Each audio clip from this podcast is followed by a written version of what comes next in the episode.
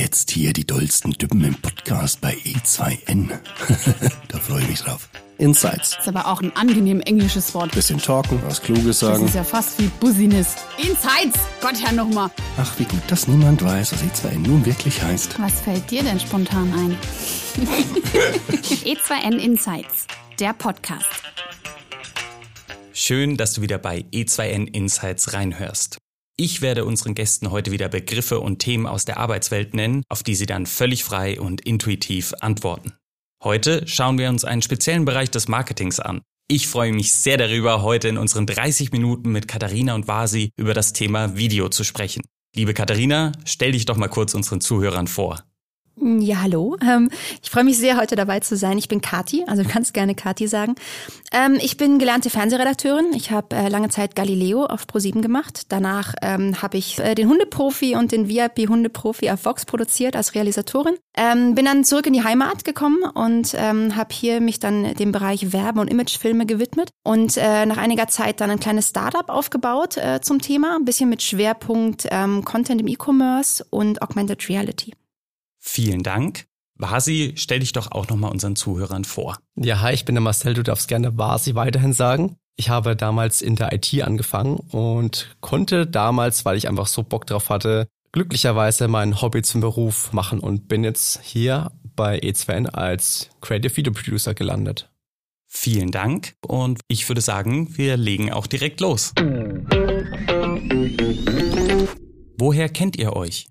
Ähm, woher kennen wir uns? Wir sind uns beruflich über den Weg gelaufen. Ähm, ich habe damals das Startup aufgebaut und ähm, Vasi war in einem ganz anderen Bereich tätig, das hat er gerade schon gesagt, und hat aber total viel Bock auf Video gehabt und hat mich einfach mal auf dem Gang quasi abgefangen und hat in einem riesigen Redeschwall mir sein komplettes Videoherz ausgeschüttet. Und ich habe gedacht, wow, ähm, weil er so ein bisschen wirklich ein Einhorn ist in diesem ganzen Bereich, weil er so Bock drauf hatte und er wäre so gern zu mir ins Team gekommen. Das hat leider nicht geklappt, aber ähm, da ich ihn wirklich in dem Bereich für was Besonderes halte, nach wie vor, äh, haben wir immer Kontakt gehalten. Und ich habe mir immer äh, seine Arbeiten angeguckt, er hat mir immer viel geschickt um einfach ähm, weiterzukommen. Er hat diesen Drive gehabt, weiterzukommen, den ich total selten finde. Ähm, deswegen habe ich versucht, ihm da zu helfen und äh, wir sind immer in Kontakt geblieben, sind Freunde geworden. Und so haben wir uns kennengelernt. Okay, das sind jetzt so viele neue Sachen, da weiß ich gar nichts mehr davon. Ich, ich habe, glaube ich, viele Leute eben versucht, ähm, mein, mein Content zu präsentieren und da warst du halt eben dabei, die einfach Ahnung davon hatte. Ich glaube, dass das damals bei mir nicht so hängen geblieben ist, dass ich dich angesprochen hatte, lag einfach daran, dass ich einfach weiterkommen wollte. Egal um welchen Preis.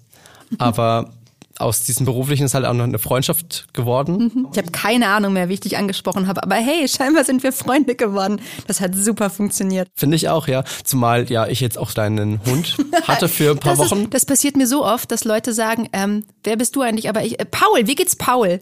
Kein Mensch fragt mich, wie geht's. Ich habe einen Hund namens Paul. Paul ist sehr, sehr süß. Paul kommt aus dem spanischen Tierschutz. Und ähm, alle Leute sagen immer so, hi Kathi, wie geht's Paul?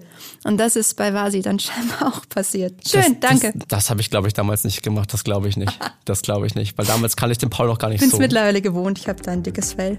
Ja, das war unsere Love Story von Vasi und mir. Emotionalisierung. Extrem wichtig. Ähm, Emotionalisierung wird ja eingesetzt, ähm, vor allem im Storytelling. Storytelling ist ja quasi ähm, das Mittel, um zu emotionalisieren. Und wir müssen natürlich unterscheiden, was wollen wir emotionalisieren? Die Marke oder das Produkt? Es geht ja beides im Endeffekt. Äh, wenn wir uns den allgegenwärtigen Edeka-Werbespot zu Weihnachten angucken, da wurde ja kein Produkt emotionalisiert, sondern einfach nur die Marke. Ähm, es war kein Produkt zu sehen. Die Marke, also das Logo war am Ende wirklich wie viel, weil eine Sekunde, anderthalb war das eingeblendet, kaum zu sehen. Dennoch hat's die Marke Edeka extrem emotionalisiert. Und ähm, es gibt ja, ich arbeite teilweise so ein bisschen mit diesem Gedächtnismodell. Ähm, die Möglichkeit, im Gedächtnis zu bleiben. Das ist sogenannte Somatic Marker Theory. Alles, was uns emotional, ähm, emotional berührt, behalten wir besser im Gedächtnis. Und das ist etwas, was wir eben einsetzen im Marketing, indem wir Marke oder Produkt emotionalisieren, garantieren wir quasi, dass wir im Gedächtnis bleiben, weil die Leute sich viel eher an etwas Emotionales erinnern. Wir alle kennen das vielleicht, wenn wir ähm, zurückdenken. Wir können uns ja gar nicht, ich meine, außer die, die jetzt ein eidetisches Gedächtnis haben, wir können uns nicht an alles erinnern. Wir erinnern uns an die Sachen, die uns berührt haben, positiv wie negativ. Also man kann ja auch negativ emotionalisieren, wenn man das möchte. Es gibt ja so negative Stimuli, die man einsetzen kann. Ich sage immer Seitenbacher. Das war ja so der negativste Stimuli überhaupt. Aber wir alle kennen Seitenbacher. Es hat perfekt funktioniert. Ähm, dementsprechend ist das äh, the way to go. Also ähm, kommt man nicht drum rum. Ich gucke eben auch, dass ich bei all meinen Filmen eine gewisse Emotion mit reinpacke. Ich habe zwar jetzt nicht so dieses Background-Wissen, wie du hast, Kadi, ich mache das alles wirklich nach Gefühl. Ich habe es irgendwie so im Bauch, dass ich weiß, was ich transportieren möchte, wie ich das umsetze. Und die Musik, die ich verwende, dass die das nochmal unterstützt, mit mitleitet. Ähm, da ist Musik eben auch ein sehr wichtiger Träger für Emotionen. Ähm, beispielsweise keine Ahnung, Weißer Hai zum Beispiel. Oder. genau. Oder Herr der Ringe, Musik. Mhm. Ich krieg da Gänsehaut, wenn ich das höre. Mhm. Höre ich mir auch oft bei Spotify an. Mhm. Und dann muss ich sofort an die Bilder denken. Ich habe die Bilder sofort in meinem Kopf, mhm. was da ist. Somatic Marker Theory. du hast die Bilder im Kopf, weil es dich emotional berührt hat. Sonst könntest du dich an die Bilder so genau gar nicht erinnern. Also im Endeffekt zeigt es. Es ist auch immer so eine Frage, ähm, wir können auf so vielen Ebenen emotionalisieren. Er hat jetzt gerade eben, sie hat, hat die Musik angesprochen. Wir können im Story, in der Storyline können wir emotionalisieren. Wir können im Bild emotionalisieren. Also es gibt ja Kindchenschema etc. Also wir haben ja den Vorteil, den großen Vorteil beim Videocontent, dass wir so viele verschiedene Ebenen haben, auf denen wir spielen können. Und ich sage auch immer, ähm, nimm eine Ebene, suchst du dir raus, spiel damit und lass die beiden anderen wirklich nur komplementär dazu laufen. Also wenn du eine hoch emotionale Story hast, fahr lieber die Musik ein bisschen runter. Ansonsten hast du so ein, so ein, so ein Epos vor dir, den, den die Leute gar nicht bewältigen können. Wenn du aber einen sehr emotionalen Text hast, einen sehr emotionalen Sprecher, dann mach lieber leise Bilder, mach lieber langsame Musik. Wenn du jetzt hochemotionale Musik hast, dann mach lieber, fahr die Bilder runter, mach am besten gar keinen Text, lass die Musik allein laufen. Also das ist der große Vorteil vom Videocontent. Wir haben ein audiovisuelles Medium. Das heißt, wir haben wirklich die Chance, ähm, mit den Ebenen zu spielen. Und wenn man sich erfolgreiche Filme anguckt, ähm, dann passiert genau das. Also dann haben wir wirklich ähm, eine Ebene ausgespielt, die wir uns ausgesucht haben dafür, um zu emotionalisieren und der Rest ist komplementär dazu und, und unterstützt das quasi, fährt aber jetzt keine, kein eigenes Highlight dazu. Ja, oder ähm, wie wir es jetzt bei unserer Podcast-Werbung gemacht haben, ähm, dass du komplett in der Gegenrichtung arbeitest. Am Anfang wirklich gewalttätige Musik, du weißt nicht, was auf dich zukommt und auf einmal kommt eine hohe Stimme und du denkst, was ist denn das jetzt auf einmal? und das bleibt halt auch in den Köpfen mhm. mehr oder weniger hängen. Vorbereitung. Vorbereitung, ja. Also wenn ich mich auf einen Film vorbereite, ähm, ja, was, was mache ich da? Ich packe meinen, meinen Rucksack, ich gucke, dass alle Akkus geladen sind, dass die SD-Karten leer sind. Ein, eine Anfrage für einen Film, ja, auf das Gespräch vorbereiten, wo möchte der Kunde hin, ähm, was möchte er damit erreichen, was, was ist sein, sein Leitfaden von, von seiner Marke. Äh, da steckt auch sehr viel Vorbereitung drin und ich glaube, dass viele Menschen, die mit dem Medium Video noch nichts zu tun hatten, einfach überhaupt keine Ahnung haben, wie viel Zeit eigentlich dahinter steckt. Ich habe neulich auch mal, was ist schon ein bisschen länger her, einen, einen Kumpel gefragt, ich sollte für äh, den Tischkickerverein PvP ein ähm, Imagevideo machen und habe dann gesagt, ich äh, verlange für, den, für das Video Preis X was auch recht günstig ist, weil ich will den Verein den, den Sport bisschen unterstützen. Und er meinte, Alter, da habe ich ja wohl das Falsche studiert. Er hat, ja, du hast überhaupt keine Ahnung, was da echt dahinter steckt. Vorbereiten. Es ist nicht nur das Filmen, es ist nicht nur das Schneiden, sondern auch wirklich die gedankliche Vorarbeit von dem Ganzen. Das sehen halt viele einfach nicht. Mhm. Also ähm, ich habe die Erfahrung gemacht, das ist natürlich immer so ähm, die Frage Vorbereitung auf was. Also Vorbereitung auf einen Dreh ist natürlich was anderes als Vorbereitung auf ein, auf ein Kundengespräch oder Vorbereitung auf, auf, ähm, auf die Kreativleistung. Ähm, ich habe die Erfahrung gemacht, dass ich zu Beginn ähm, meiner Laufbahn viel zu viel Zeit für Vorbereitung verschwendet. Also ich verschwendet nicht, habe natürlich wahnsinnig viel daraus gelernt, aber ähm, ich bereite mich mittlerweile wirklich nur noch inhaltlich vor und die gesamte Kreativleistung mache ich dann tatsächlich vor Ort. Also ich bin eher so der spontane Typ, weil ich habe so oft, hatte ich, keine Ahnung, fünf Ideen ähm, ausgearbeitet mit Storyboard hatte ich dabei und die kamen teilweise nicht einmal zur Sprache, weil wir einfach direkt an der ersten Idee hängen geblieben sind, haben damit weitergearbeitet und dann hat sich das, das Ding dann, war dann Selbstläufer. Ähm, also ich mache es wirklich eher so, zum Beispiel jetzt, wenn ich mich auf ein Kundengespräch vorbereite oder auf einen Film, der gemacht werden soll, vorbereite, dass ich mich rein mit Firma und Produkt beschäftige ähm, und da wirklich aber einen Deep Dive mache, also wirklich das, das Produkt auch versuche selber anzuwenden, irgendwie in die Finger zu bekommen. Ähm, und das auf, auf links zu drehen. Also teilweise, ich finde immer, die witzigsten Ideen entstehen, wenn man das Produkt gar nicht in seinem natürlichen Lebensraum benutzt, sondern wirklich mal komplett rausnimmt aus der ganzen Peripherie. Ähm, habe mich mit Firmengeschichte beschäftigt, auch das spielt immer eine wichtige Rolle. Mit welchen Personen habe ich denn überhaupt zu tun? Was ist denn die Aussage? Also es ist ja immer so ein bisschen die Positionierung des Ganzen. Das muss ja in, wir haben ja immer diese, dieses, dieses Schlagwort integrierte Kommunikation. Es muss ja alles passen. Es muss ja komplett, die Kommunikation muss ja zum Unternehmen passen, zu der Aussage, die hinter dem Unternehmen steht. Also wird ich geschaut, wie schaut denn überhaupt der, der Auftritt der Firma aus? Wie, was machen die auf Social Media? Wie ist da die Bildsprache? Wie ist generell die Sprache von denen? Ähm, das geht bis hin zu, machen die sie oder du? Also das sind alles so wichtige Aussagen, die für mich im, im Filmprozess einfach eine, eine, Aussage haben, die für mich wichtig ist. Ähm, und ich meine, Drehvorbereitung ist halt eine andere Nummer. Das ist ja reine Orga. Das heißt, habe ich ähm, genug Speicherkarten dabei. Ähm, ich gehe oft, also Location Scouting finde ich total wichtig. Wie steht die Sonne um welche Uhrzeit? Müssen wir asynchron drehen? Müssen wir den Schluss zuerst drehen? Wenn ich irgendwelche Hintergründe ähm, haben will, ähm, habe ich Gegenlicht. Äh, wie viel Uhr muss ich da sein? Äh, Wettervorhersage, das ist immer, wenn man draußen dreht, ein ziemlich gemeines Ding. Ähm, oder auch Sachen buchen, Leute buchen, Sprecher buchen, ähm, keine Ahnung, Hohlkehle buchen, was man halt so alles braucht. Ähm, aber du hast recht, es ist mittlerweile wirklich so, dass die Leute nicht verstehen, was für eine Arbeit dahinter steht. In der Vorbereitung, in der Nachbereitung. Nachbereitung ist ja meistens noch wichtiger. Ähm, die gar nicht verstehen. Das liegt aber auch daran, dass wir ganz viele Freelancer ähm, auf dem Markt mittlerweile haben, die halt mal eben einen Werbefilm anbieten. Die aber im Endeffekt, ich will den, den Freelancern jetzt, ich will die nicht schlecht reden, das sind sicherlich tolle Leute mit dabei, aber ähm, wenn man jetzt zum Beispiel an eine Agentur rangeht, ist ja das ganze Konstrukt der Agentur mit dahinter.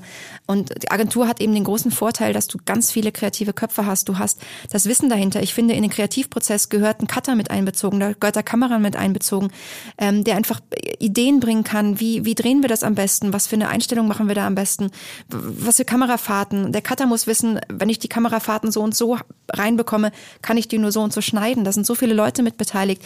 Ähm, ja, also ich, ich, ich finde, das, das wird wirklich unterschätzt, aber das ist bei den meisten kreativen Berufen, dass das unterschätzt ja, wird. das ist auch so, so ein Fluch und Segen, würde ich jetzt mal sagen. Ähm, ich habe ja das, das Glück, dass ich in dem Bereich komplett alles machen kann. Mhm. Äh, also Lichtsetzung, Drehbuch schreiben, äh, Video drehen und auch die Post-Production im Nachhinein. So, wenn ich aber jetzt halt mir ein Drehbuch ausdenke, dann habe ich sofort immer im Hinterkopf, ja, wie kann ich denn das umsetzen? Wie setze ich das um und so weiter? Und das ist auch ein bisschen so ein ja, eine, eine gedankliche Blockade, die ich dann bei mir drin habe, anstatt dass ich einfach wirklich komplett frei mich davon mache, wie ich das drehe, sondern einfach mir eine Geschichte erstmal ausdenke und danach erstmal die Gedanken mache, wie ich es drehe. Das ist bei mir so ein bisschen das Problem von dem Ganzen, ja. Also ich finde immer, also da haben die, die, die, die Post-Production machen bei mir immer eher ein Problem. Ich bin jemand, der ähm, alles für möglich hält. Ich halte alles für möglich mittlerweile. Ich meine, ich habe ich hab Game of Thrones geguckt, ich habe gesehen, wie der Drache gemacht wird. Ist alles, alles ist möglich.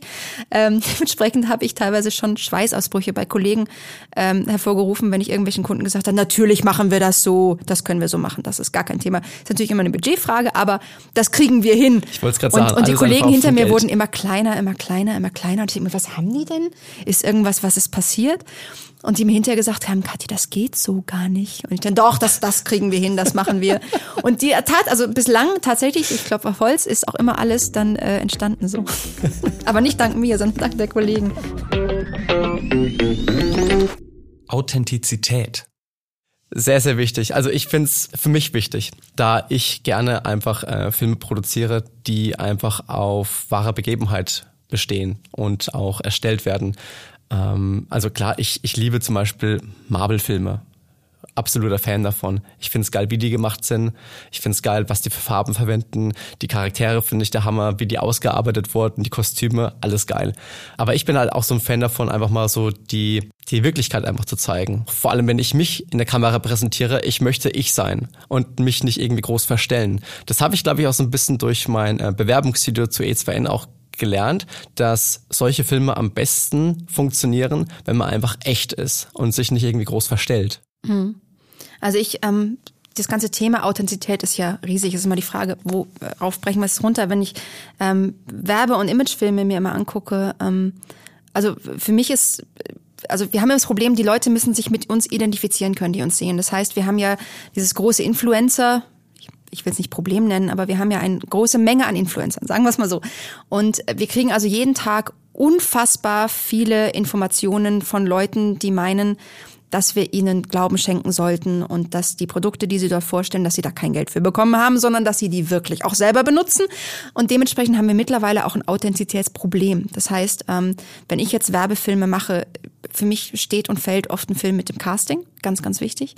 Das heißt, die Leute müssen authentisch sein, die müssen nahbar sein, die müssen ähm, einfach einer von uns sein. Deswegen, ich ähm, gehe immer weg von Modelagenturen und so weiter. Die Leute müssen, die, es ist immer, was heißt schön? Also die Leute müssen nicht diese Durchschnittsschönheit haben, sondern die müssen eher wirklich, ähm, ich sag mal, von innen leuchten. Das klingt ein bisschen pathetisch, aber ähm, sie müssen ehrlich sein und sie müssen so sein, dass man ihnen das abnimmt, was sie sagen, weil natürlich verkaufen wir denen was. Wir wollen im Werbe- und Imagebereich immer den Leuten was verkaufen. Dementsprechend müssen wir natürlich schauen, dass wir Personen haben, die das können. Deswegen Casting steht und fällt alles. Wenn wir Imagefilme machen, oft habe ich dann ähm, Leute äh, vor der Kamera, das sind gestandene Geschäftsleute, die haben eine riesige Firma unter sich, die müssen jeden Tag schwere Entscheidungen treffen und dann geht das rote Lämpchen an und dann kommt nichts mehr. Und dann versucht man, okay, wir arbeiten mit dem Teleprompter. Ja, dann ist das halt auch wirklich abgelesen und dann merkt man, dass die nächste Zeile nicht richtig nachruckt und man denkt sich, oh Gott, wie mache ich jetzt, wie, wie kann ich jetzt diesen Imagefilm irgendwie retten? Und dann meistens setzt mir dann jemand anderen vor die Kamera. Aber oft ist auch so, die Leute wollen sich ja präsentieren. Und ich habe auch schon teilweise Imagefilme ähm, veröffentlicht, wo ich gesagt habe, nein, das, das, das, das ist das sind sie. Und das ist völlig in Ordnung so. Ähm, manchmal ist auch so, dass man einfach die Kamera laufen lässt und die Leute einfach zwei Stunden quatschen lässt und dann nimmt man die letzten dreieinhalb Minuten davon. Auch das ist möglich, aber ähm, Authentizität, Authentizität, also das Wort ist schon gemein, oder? ähm, ist ähm, im Werbe- und Imagefilmbereich einfach unfassbar wichtig, weil wir, wir, die Leute wissen mittlerweile, dass wir ihnen ja was vormachen. Werbung ist Werbung. Das wird als solche auch erkannt. Ich glaube, dass einfach dieser, dieser Punkt einfach für mich so ein Verkaufsschlager geworden ist, weil ich mich einfach auch nicht groß verstelle. Ähm, ich habe jetzt auch bei dem Bewerbungsvideo, was ich schon angesprochen hatte, so eine super äh, Resonanz bekommen, dass sie gemeint haben, ja, richtig geil und echt und man sieht einfach, dass du es auch ähm, ernst meinst, was du da tust und was du da sagst. Mhm. Ähm, deswegen glaube ich einfach, dass ähm, sich diese Zeiten mit Videos jetzt eben auch geändert hat und du hast auch vollkommen recht mit den Influencern, Influencern, dass. Äh, ist immer lustig. Mein Computer, immer wenn ich Influencer schreiben ähm, will, macht der die, die Influenza, also die Grippe da draus, was ich total passend finde, ganz ehrlich. Das ist, also ist, da danke ich wirklich meinem, meinem Word-Programm. Das macht's immer. Es ist aber, ich, ich sage auch immer, wenn ich jetzt zum Beispiel, ähm, ich, ich bin ja auch als, als, als Moderatorin ähm, tätig und ähm, mache ich auch gerne und habe ich lange Zeit gemacht. Ähm, da sage ich immer lieber nicht sich zu ernst nehmen. Also wirklich dann lieber Stück zurücktreten und ähm, du bist nicht der Event. Also wenn ich jetzt, oder du, du bist, du bist nicht die Nachricht. Du bist der Überträger davon und dementsprechend solltest du dich zurücknehmen als, als Moderator und dich nicht zu ernst nehmen und auch da du selbst bleiben und eben authentisch sein natürlich, weil dann hören die Leute auch im besten Fall zu. Ich habe auch angefangen mit mir ein, ein Storyboard eben zu schreiben für äh, das Bewerbungsvideo, wo ich mir gedacht habe, Alter, nee, so, so will ich mich nicht präsentieren. Ich möchte ich sein. Ich möchte mich auch nicht vor den Leuten irgendwie groß verstellen, weil ich jetzt halt mich in den Videos so präsentiere. Du weißt schon, dass du eine Kartoffel in dem Film bist, oder? Eine Zwiebel. Eine Zwiebel. Oh, psala. Vielschi vielschichtig. Eine Zwiebel. Du bist vielschichtig wie eine Zwiebel. Ich genau. muss mir das nochmal angucken. Ist schon eine Weile her. Für alle, die das Video interessiert, wir verlinken es selbstverständlich in den Show Notes. Ja, es lohnt sich. Perfektionismus. Ja. Böses Wort böses Wort. Ja, ich glaube, ja, ich habe es auch bei uns im Marketing schon gesagt. Marketing, ja, Marketing. Marketing ist eine Mischung aus Team und Marketing. Ja, ich habe damals eben schon der, Svenja gesagt, unserer Marketing-Chefin, dass ich ihr die Storyboards, die ich schreibe für Filme, Clips und so weiter, dass ich ihr die vorher zeige, weil wenn ich mir den Tag später wieder anschaue, dann verwerfe ich wieder alles, weil ich einfach denke, oh, was habe ich denn da für einen Scheiß geschrieben? Ich will es nochmal neu schreiben. Mhm. Also Perfektionismus ist natürlich was Gutes, aber auch Schlechtes. Mhm. Ich kann ähm, mich stundenlang hinsetzen und einfach einen Film noch perfekter machen und da noch ein paar Feinheiten rausmachen, mit After Effects nochmal drüber gehen, da nochmal das Beste herausholen oder es einfach auch sein lassen, um mir einfach Zeit zu sparen für das nächste Projekt. Ähm, ich würde dir da ein, ein, Stück weit widersprechen, einfach mit meiner jetzt mittlerweile ja doch langjährigen Erfahrung. Ähm, Sehr gerne. Thema Perfektionist, lass es sein. Lass es einfach sein, weil ähm, es, es tut dir selber weh, es tut dir nicht gut, weil ich finde, Perfektionismus ist ein Stressfaktor, ein großer Stressfaktor. Ähm, es wird nicht, es, es sieht, den Unterschied sieht keiner, den siehst nur du. Und sei dir immer bewusst, du wirst betriebsblind. Gerade wenn du jemand bist, der wirklich alles macht. Du kennst den Film von einer Seite, wie ihn niemand anderes kennenlernen wird. Das heißt, du hast jedes Mal, wenn du diesen Film präsentierst, sehen die Leute den zum ersten Mal und du solltest immer versuchen, rauszusteigen aus deiner Rolle und dich in den Zuschauer reinzuversetzen. Und der, wir haben, ich einfach mal um aus dem Nähkästchen zu plaudern, wir haben teilweise ähm, beim Hundeprofi haben wir in einer Folge einen Hund gesendet, der mittendrin plötzlich geschoren ist. Und das ist keinem aufgefallen. Der ist mittendrin, ist der plötzlich, ich meine, das war, das war ein Schäferhund, ein schwarzer Schäferhund. Und der ist mittendrin, der hat auch teilweise, der hat mal ein blaues Halsband, dann hat er keine Halsband an, dann hat er eine Leine an, dann hat keine. Das versendet sich. Ich meine, klar, bei einem 30-Sekunden-Film ist der Fokus anders als bei einem halbstündigen, als bei einer halbstündigen Sendung. Ähm, wir haben auch immer, das ist immer so ein, so ein, ähm, ja, so ein, so ein, so ein, so ein Schlagwort. Ähm, wie aufmerksam sind, sind die Leute? Also ähm, im Fernsehen kann man davon ausgehen, dass die nebenbei auch noch andere Dinge machen. Gerade Werbefilme werden gar nicht so sehr wahrgenommen. Die laufen auch im Hintergrund. Sei dir dessen bewusst. Also nimm dich und deine Arbeit, du bist wichtig, aber deine Arbeit ist im ganzen Prozess gar nicht so wichtig, wie du in dem Moment meinst. Und ich weiß einfach aus Erfahrung, Perfektionismus killt Kreativität. Total. Und weil du dich nicht frei fühlst, weil du Perfektionismus entsteht ja aus Angst vor Fehlern. Und äh, Fehler sind das Beste. Ich kann immer nur zu Fehlern raten. Leute, fallt auf die Knie, macht's euch blutig, weil ihr aus diesen Fehlern, aus allen Fehlern, die ich gemacht habe, habe ich mal versucht zu lernen, auch wenn sie schmerzhaft waren. Und nur so kommt man weiter. Und Perfektionismus hält dich davon ab, weil du ähm, präsentier auch die Fehler, weil manchmal finden es andere sogar geil. Also es ist wirklich so. Ähm, ich kann vom, ich habe wirklich Perfektionismus. Es ist ganz schlimm. Ich finde es ein ganz, eine ganz schmerzhafte Sache. Perfektionismus sollte man echt von Abstand nehmen. Es ist ein sehr guter Ratgeber. Ich fühle mich gerade auch wie äh, bei einer Therapie. Komm her. Oh, Corona-konform. Oh ja. Oh, aus der Entfernung. Nee, aber du hast eigentlich vollkommen recht, was das angeht, ja, weil ich verbringe auch dann viel zu viel Zeit damit. Mhm. Ähm, wie du vorhin schon gesagt hast, bei der Vorbereitung ist man auch wahrscheinlich sehr perfektionistisch oder bist du sehr perfektionistisch gewesen? In allem. Ich habe so dazu geneigt. Deswegen weiß ich einfach, wie gemein dieses, dieser, Bö der hockt dir so im Nacken. Das ist so, das, und wie gesagt, es hält dich komplett davon ab, kreativ zu sein, weil du, du musst frei sein, um kreativ zu sein und du musst vor allem mutig sein, um kreativ zu sein. Und Perfektionismus ja. ist das Gegenteil von Mut. Genau. Also don't do it. Don't, don't try this at home. Ich kann mich auch noch sehr gut daran erinnern, was du mir damals gesagt hast, ähm, als ich dir damals so ein, erst einer meiner ersten Filme gezeigt habe, hast du auch mhm. nur gesagt, kill the babies. Kill Your Babies, I love it. Ähm, Kill Your Babies, um ganz kurz nochmal auszuholen, ähm, Kill Your Babies, man geht auf Dreh, gerade ich habe das bei Galileo damals schon ganz am Anfang gelernt, man geht auf Dreh und man hat ungefähr acht Stunden Material.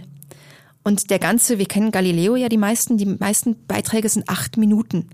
Das heißt, du musst auch acht Stunden Material, wo du an jedem einzelnen Bild hängst, an jedem O-Ton. Du findest alles total toll, was du gedreht hast, aber du musst daraus acht Minuten machen und deswegen kill your babies. Du musst dich von Dingen verabschieden, die du vielleicht total lustig findest und total toll findest, aber du musst einfach in der Kürze liegt die Würze und deswegen ähm, es hat sich manchmal so angefühlt, als würde man seine Babys killen, aber ähm, es muss einfach sein für das Endprodukt. Weil eben die meisten oder eigentlich nur du selber eben diesen Content siehst, aber mhm. die anderen nicht. Und deswegen.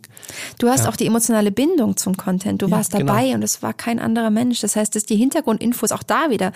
Geh in die Rolle des anderen, geh von dir selber ein Stück weit weg. Und auch der Perfektionismus mhm. hält dich auch davon ab. Perfektionismus hält dich ja bei dir und du musst weggehen von ja, dir. Ja. Zeit. Ja, Zeit. Zeit ist Geld. Auch beim Film. Es gibt immer diese, diese drei Hebel bei einer Produktion. Das ist einmal Budget, Zeit, Qualität ist der dritte Punkt. Das heißt, wenn du Qualität möchtest, dann musst du aber auch Zeit mitbringen und Budget. Hast du nicht das Budget, dann hast du aber auch nicht die Qualität dafür. Mhm. Richtig. Du kannst auch ähm, Zeit, also mit Zeit kein fehlendes Budget wegmachen. Zumal Zeit ja mit Budget steht und fällt. Also es ist auch immer so, ähm, was beim Film teuer ist, egal in welcher Art und Weise, ist die Manpower. Und die Manpower wird ja in dem in, in Zeit bemessen. Das heißt, so und so viele Stunden brauche ich diesen und jenen Mitarbeiter. Und je nachdem, wenn der Film toll werden muss, brauche ich A, mehr Mitarbeiter und damit summiert sich auch die Zeit, die Stundenzahl von den Leuten. Das heißt, wenn ich jetzt fünf Leute am Set habe, für zehn Stunden, dann sind es halt einfach keine zehn Stunden, sondern 50 Stunden, die berechnet werden. Und ähm, dementsprechend natürlich, damit steht und fällt es. Und viele, wir hatten das Thema schon, viele sehen die Zeit nicht dahinter. Ich finde aber, ähm, mit der Erfahrung der Mitarbeiter nimmt natürlich die Zeit ab. Und zwar wirklich ähm, steil ab. Das heißt, wenn einfach die Rädchen ineinander greifen, man hat ein funktionierendes Team, gehen Dinge natürlich wesentlich schneller, weil genau, ja. man die Absprache nicht mehr großartig braucht. Man braucht die Planung vielleicht gar nicht mehr. Das heißt, auch das spricht natürlich wieder für ähm, eine Agentur, wo einfach ähm, da das, das, das sind eingespielte Prozesse. Da weiß jeder, was er zu tun hat. Und äh, dementsprechend ist es natürlich so, dass das Manchmal haben Leute Angst davor, zu einer Agentur zu gehen, weil sie sagen, es ist mir zu teuer. Nein, im Gegenteil, es ist manchmal sogar günstiger, weil einfach viele Dinge auch automatisiert sind. Die haben den Background dazu, die haben ganz andere technische Voraussetzungen. Und das ändert natürlich dann schon wieder ein bisschen. Aber Zeit hat man nie genug. Das Wertvollste, was du auch verschenken kannst, auch die Zeit. Ein Kumpel von mir, der Sean, den kennst du ja, glaube ich, auch. Natürlich. Der Hallo, hat, Sean. Der hat nämlich heute Geburtstag. Und dann habe ich gedacht, ich schenke ihm einfach mal Zeit, dass ich mit ihm einfach mal ein Wochenende irgendwo hinfahre, wo er Bock drauf hat. Und eine Erwähnung in einem berühmten Podcast. Auch genau. das ist ein Geschenk. Happy Birthday, Sean. Happy Birthday, Sean. genau, deswegen äh, werde ich ihm das auch am seinem Geburtstag schenken. Ich dachte mir schon, um, okay, schreibst du eine Karte, schreibst du es rein. Ich mache es jetzt einmal über den Podcast. Ja, und wenn wir schon privat werden, also ich merke auch, je älter ich werde und ich bin wirklich alt, ähm, dass es wird immer wichtiger und es geht so schnell plötzlich rum. Also früher waren, war ein Jahr, war früher, wenn man jung ist, endlos. Alter, in einem Jahr sehen wir uns wieder. Boah, das dauert ja. Und jetzt macht's puff und dein Kind ist plötzlich zwei und du denkst dir, Moment mal, ich, ich hab's, ich hab's vor fünf Minuten noch gerade erst zur Welt gebracht. Jetzt macht mal langsam hier. Ganz schön slow down. Es ist, es ist, je älter man wird, und es ist tatsächlich, meine Eltern haben mir das früher mal gesagt, ich habe gesagt, ja, pff, das sagen die immer alle, ja, von wegen. Ja ist ein Ja, daran wird sich nichts ändern. Oh, doch daran ändert sich wahnsinnig viel. Und je mehr man auch um die Ohren hat und sich auch irgendwie weiterentwickelt, desto schneller geht's irgendwie gefühlt. Das Wichtige ist auch, dass man sich für gewisse Sachen auch die Zeit einfach nimmt. Ähm, ich merke es ja selber gerade eben auch durch Teilzeit angestellt und Selbstständigkeit, dass ich einfach viel weniger Zeit für Freunde habe, mhm. viel weniger Zeit auch äh, in meiner Freizeit auch mache, weil einfach der Job einfach gerade bei mir sehr präsent ist äh, merke ich eben auch, dass eben diese Freizeit auch sehr extrem wichtig für mich ist.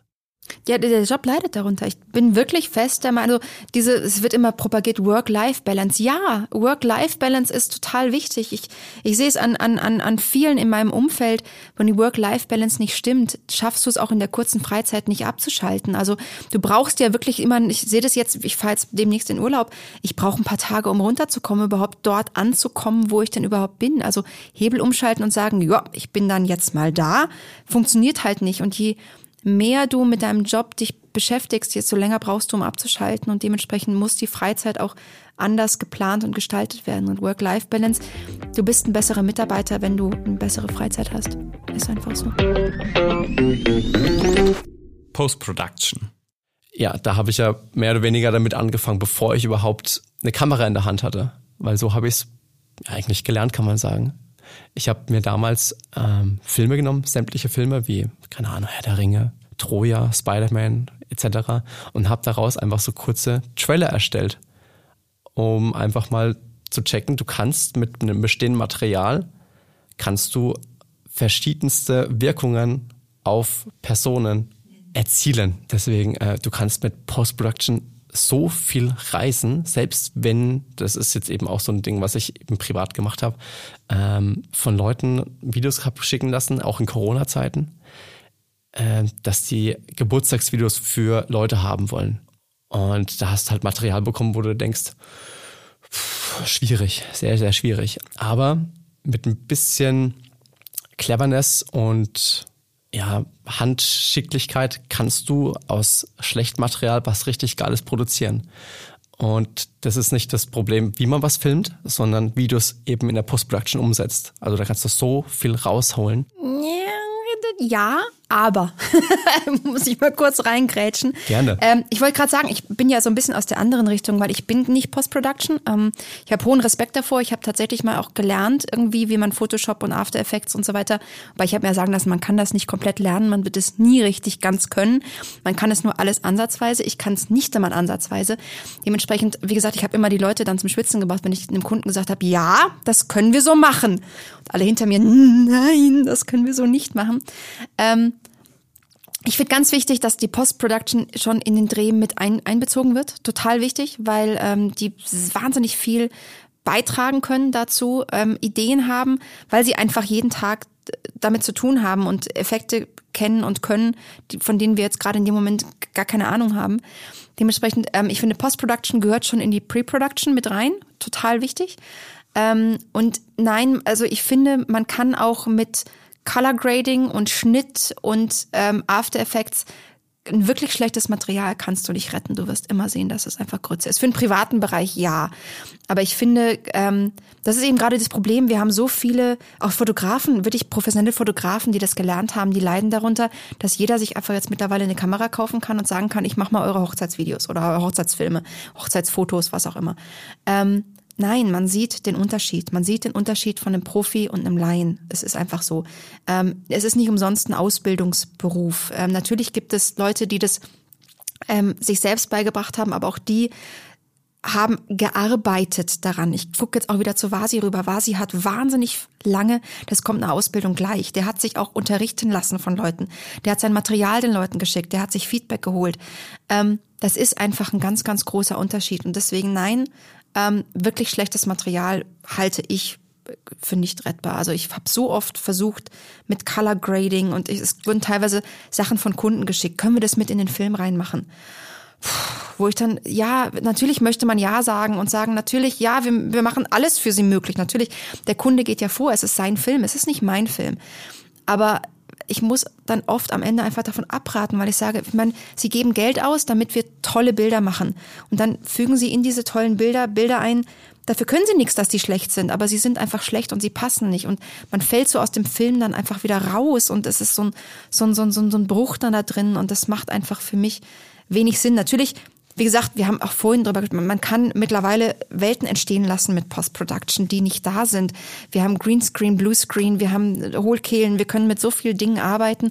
Ähm, und auch da muss man sich immer weiterbilden, dass man auch, wenn man eigentlich nicht in der Post-Production ist, wie ich jetzt zum Beispiel, weiß, was mit Post-Production möglich ist. Das ist ganz, ganz wichtig. Ähm, aber um den Bogen zu schließen, weil ich sonst mich schon wieder in irgendwelchen Sachen verliere. Nein, ich finde, schlechtes Material ist auch mit der besten Post-Production nicht rettbar. Also würde ich immer, immer von abraten. Also äh, für den privaten Bereich natürlich kann man es besser machen, man kann es schöner machen, kann ein bisschen Color Grading fahren, man kann da irgendwas nachziehen und gerade ziehen und so weiter. Aber ähm, wenn du das verbindest mit professionell gedrehtem, schwierig. Da stimme ich dir auch mit ein. Ähm, allerdings auch mit dem Einwand, du kannst äh, eine geile Kamera haben, aber wenn die Post-Production im Hintergrund dann schlecht ist, dann ist das Bild dann am Schluss auch scheiße. Andersrum gilt das auch. Also ich habe schon wirklich gute Filme mit einem ich mach mal kurz Color Grading, echt versaut. Also natürlich geht das, das geht dann auch nicht. Man muss an beiden Stellen ähm, sollte man wirklich auf Profis setzen, wenn man und es ist auch so, ich finde, das Bild, wir haben ja auch, also, das Bild ist eine Ebene, um Emotionen zu transportieren und, und ganz unterbewusst bei Low-Budget-Filmen, die Low-Budget aussehen, äh, man kann da Glück haben, aber die meisten sehen Low-Budget aus, haben wir auch ein Low-Budget-Gefühl. Und dieses Billig-Gefühl wird der Film nicht loswerden. Keine Chance. Und das ist einfach eine ganz andere Emotion, wenn wir wirklich ähm, also das können wir dann versuchen mit einer guten Musik und einer guten Story und so weiter, einem guten Bild auszugleichen. Aber wenn der Film schlecht gedreht ist oder die Post-Production schlecht ist, wird es schwierig, daraus wirklich einen, einen viralen Hit zu machen. Aber ich würde mal behaupten, man würde bei einer guten Post-Production würdest du nicht den Unterschied sehen zwischen einer Red-Kamera und einer guten Sony-Kamera. Jetzt will er mich vorführen. Das hat er genau eine Ahnung, dass ich davon dann nämlich nicht weiß, was das ist. Nein, nein, nein, nein. Aber ich stehe dazu, Perfektionismus aus. das würde ich auch als Redakteurin wahrscheinlich nicht sehen können. Ich, ich habe nämlich auch mal äh, sämtliche Tutorial angeschaut, habe ich nämlich auch sehr viel daraus gelernt, dass man selbst mit einem guten iPhone, ich sage jetzt mal iPhone X oder 11 oder was auch immer, was es da alles gibt, ähm, kannst du von der Bildqualität auch fast gleichsetzen mit einer guten äh, Systemkamera. Und du wirst den Unterschied nicht merken, ob es jetzt Full HD ist, ob es 720p ist oder ob es 4K ist. Am Schluss wird es dann eben von der Postproduktion so zusammengestückelt, dass du das einfach auch nicht siehst. Also von meinem Standpunkt aus kann ich immer nur sagen, die Kamera ist dann wichtig, wenn du weißt, in welchen Kanälen du das Video spielen möchtest. Also wenn du Exakt. weißt, dass das Video ist für Social Media gedacht, dann brauchst du jetzt keine riesige 4K-Auflösung, weil du weißt, es wird auf kleinen Monitoren geguckt. Da sieht kein Mensch den Unterschied. Also ich tue mir auch immer schwer, wenn äh, mein Mann mir sagt, wir brauchen einen größeren Fernseher, weil die Auflösung und so weiter. Und dann haben wir 4K und ich sage immer, das menschliche Auge kann das nicht mehr auseinanderhalten. Das ist dann Verkaufsargument mal eben kurz gekillt. Meistens kriegt er den dann trotzdem, aber egal. Ähm, es ist, es macht einfach, du musst wissen, in welchen Kanälen welche spielen, weil du gibst teilweise Geld dann aus für eine Auflösung, die du nicht, die du nicht brauchst. Genau. Also da wirklich. Genau. Dieses Thema lässt mich im Moment nicht los. Post-Production. da waren wir noch nicht fertig. Ich sehe schon, er, er, er scharrte da hinten noch mit dem Hufen, als das Signal kam, dass es jetzt, bitte, hier, Cut, mach mal, mach mal langsam. Ja, dann bitte, Vasi, sprich dich aus. Ach nee, du, wir können über auch was anderes sprechen. Wir machen eine Selbsthilfegruppe auf im Nachhinein. Selbsthilfegruppe Post-Production. Ich bin mir sicher, das wird ein absoluter Selbstläufer. Packen dann die Taschentücher aus und dann, das kriegen wir hin. Äh, ja, was, was lässt mich im Moment nicht los? Ich glaube, was du vorhin angesprochen hast, der Perfektionismus. Das, was ist, das ist, was wir. Das Lass ist es da- drin. Das ist genau der Perfektionismus, Genau. den wir nicht brauchen. Genau. Das ist, was mich nicht so richtig loslässt, das eben abzuschalten. Da hat man auch mal vorhin kurz drüber gesprochen. Total schwierig, sich von seinem stupiden Gang einfach loszulösen, von seinem Alltag irgendwie zu lösen und was Neues reinzubekommen oder seine Gedanken irgendwie so zu ändern. Nicht leicht umzusetzen, äh, fordert sehr viel Übung, Training. Man muss ständig dahinter sein, egal um was es gerade geht, aber sobald ich ein Eichhörnchen sehe, bin ich weg. Also alles andere ausgeblendet. Ich liebe einfach Eichhörnchen. Sehr schön. Ich, ich habe gerade, Entschuldigung, ich musste gerade, ich habe ein Bild vor Augen, wie war sie völlig äh, durch, den- durch den Park rennt, dem Eichhörnchen hinterher. Alle Kamera liegt auf dem Boden, war sie rennt dem Eichhörnchen hinterher. Wir drehen gerade, warte bitte, Moment, wir brauchen noch die eine Einstellung. Nein. Tut mir leid, Kunde, da war ein Eichhörnchen. Wir haben ihn nicht zurückhören können. Ich, wir hoffen, dass er in ein paar Tagen wieder da ist, aber es kommt auf die Geschwindigkeit des Eichhörnchens drauf an. Ja, mich, also ich, für mich ist einfach jetzt, ähm, ich meine, wir haben anderthalb Jahre Corona jetzt hinter uns. Ähm, so diese Work-Life-Balance war natürlich für, für alle irgendwo auf jede unterschiedliche Art und Weise komplett gestört. Ähm, selbst für, für, für die Kinder, also wirklich für alle. Es war ja kein normaler Alltag irgendwo möglich. Da wieder rauszukommen, die Sorgen loszulassen, diese Ängste loszulassen, die sich damit verbunden haben, wird schwierig sein. Ähm, und da wieder in so einen normalen Alltag reinzufinden mit Beruf, Studium, Kindern und so weiter. Ähm, das ist eigentlich das, was mich momentan am meisten umtreibt. Aber ich, ich glaube, dass wir das schaffen und wir lachen in ein paar Jahren drüber. Und dann wird auch alles wieder normal sein. Ja, wie bei allem, ne? Ja, wir haben so viel mittlerweile Ja. geschafft, dann schaffen wir auch das. Wenn ein Tief kommt, kommt danach wieder ein Hoch. ist ganz normal, ne? Und die Sonne scheint. Und die Eichhörnchen springen. Ja. Ja. An dieser Stelle möchte ich mich ganz, ganz herzlich bei euch beiden bedanken. Ich könnte euch noch Stunden zuhören, sogar über die Eichhörnchen. Da war ganz, ganz viel interessanter Inhalt. Hat mich sehr gefreut. Liebe Kati, lieber Vasi, vielen, vielen lieben Dank, dass ihr da wart. Danke auch. Sehr gerne. Danke für die Einladung. Bis zum nächsten Mal, hoffe ich. Jederzeit. Wer jetzt über die beiden noch mehr erfahren möchte, kann gerne in unseren Shownotes nachschauen. Da haben wir die Person und ihre Materialien und was sie so alles produziert haben verlinkt. Schaut da gerne mal vorbei. Und ansonsten freue ich mich schon. Wir hören uns wieder in zwei Wochen. Bis dann. Das ist voll gut. Das werde ich jetzt implementieren, wenn mich nochmal einer fragt. Ich trinke, wir reden da einfach ein bisschen. And so on. Ich trinke mal ein Schlückchen. Das kann ja ein bisschen dauern bei dir, hm? Insights! Gott, Herr, nochmal. Bitte? E2N Insights, der Podcast.